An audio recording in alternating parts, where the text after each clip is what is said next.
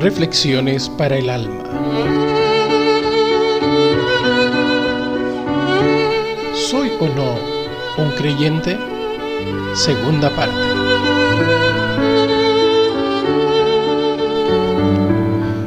Como la dinámica de la vida lo somete a diversas situaciones, las que no puede resolver, el hombre busca el apoyo de una fuerza adicional. De esta manera, surge una gama de dioses para cada aspecto de la vida.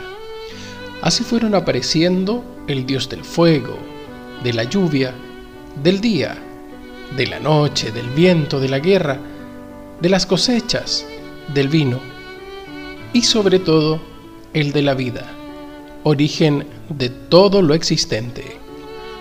Con el desarrollo cultural, el hombre se percata que en dichos dioses no están las respuestas que su ser reclama y si bien son un paliativo para calmar su propia naturaleza que le exige una respuesta más plausible, sigue estando presente en su fuero interno la interrogante por el origen. La causa original, si bien es cierto, es parte de esa respuesta a la incógnita que bulle dentro de sí. Su ser interior no está satisfecho y ha de seguir buscando, pues todos los avances científicos y tecnológicos acentúan aún más la incógnita que no logra descifrar. En el afán por lograr identificar la dicha causa y a fin de acercarse un poco a esa realidad, se adhiere al nombre Dios como el origen de todo cuanto existe. De esta forma, se dividen los hombres creyentes y no creyentes. La vida continúa y los creyentes adhieren a este concepto Dios aun cuando no tengan claro qué es. Los no creyentes seguirán diciendo que aún nos falta evolución para llegar a descubrir la verdad. En el intertanto, viven con la convicción que esta vida lo es todo, pues nada hay más allá de la muerte que es la aniquilación total. De allí se desprende la actitud de muchos que viven sin mañana, gozando en el presente todas las ocasiones que se presentan en su vida sin ningún parámetro de control que no sea la propia conveniencia. No así el creyente, que aún no estando seguro, se juega por adherirse a esa fuerza que detecta que existe, que no conoce pero que eventualmente podrá entregarle una respuesta. De esta manera, la vida continúa desarrollándose y en su evolución el ser humano genera leyes que le aseguren la convivencia, reconociendo que hay derechos y deberes que le liberen de los conflictos y pueda desarrollarse en paz. Lo aprende de la contemplación voluntaria o involuntaria de los seres vivos que le rodean y que son controlados por la ley natural. Así logra percibir que estos se organizan para cubrir sus necesidades básicas de protección, de alimentación, de procreación para sostener la especie, de cuidado de la vida naciente, generando un cierto orden jerárquico que les permite la subsistencia. Todo esto ocurre sin que esa vida actúe conscientemente, pues obedece a la ley natural establecida en el principio. El ser humano se percata que él también lo puede hacer y aún más, puede aprovechar lo que la naturaleza pone a su disposición y usufructuar de ello en beneficio propio. Así surge el afán de dominio al tomar conciencia de que es diferente al resto de la creación.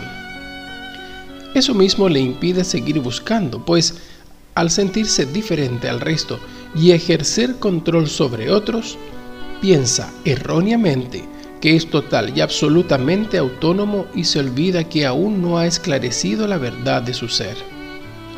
Por ello le tiene sin cuidado, pues al sentirse dominante piensa que él es el centro y lo demás gira en su entorno. Esta soberbia no le permite pensar en cuán dependiente es de otros seres y de la causa origen de su ser, Dios. Se niega a pensar y si lo hace vuelve a cometer el error de ponerse al centro con lo que niega su propia realidad. A tanto llega esta manera de pensar que da más importancia a lo externo de su ser que al interior del mismo, lo que se traduce en la búsqueda del bienestar corporal y personal a cualquier precio sin considerar a los otros seres que están en su entorno, en un afán permanente de buscar el beneficio particular. Por ello, cuando el materialismo y la adquisición de bienes, porque se hace la ilusión que a mayor ostentación su nivel de importancia crecerá en relación al resto, aun cuando en su fuero interno estará cada vez más pobre. Al desconocer su dependencia, pretende hacerse dueño de la creación. De allí su acción irresponsable, que mirando sus propios intereses y a fin de poseer más y más bienes, termina por explotar tanto a los seres que le rodean, las riquezas naturales, incluso hasta los otros seres iguales a él. Con su acción, se transforma en depredador que arrasa con cuanto encuentra a su paso, contaminando el medio ambiente en el que se desenvuelve la vida, el aire que le sustenta, el agua que está a su disposición, llegando al extremo de no respetar la vida de los hombres, arrogándose el derecho para determinar quién vive o quién muere.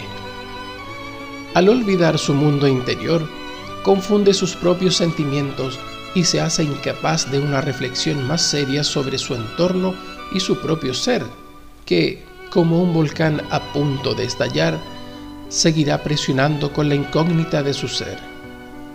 ¿Qué o quién soy? ¿De dónde vengo?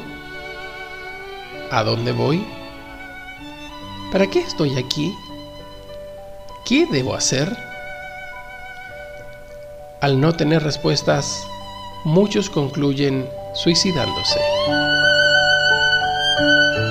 Porque así dice el Señor, el que creó los cielos, el Dios que formó la tierra, que la hizo y la estableció, que no la creó para dejarla vacía, sino que la formó para ser habitada. Yo soy el Señor y no hay ningún otro.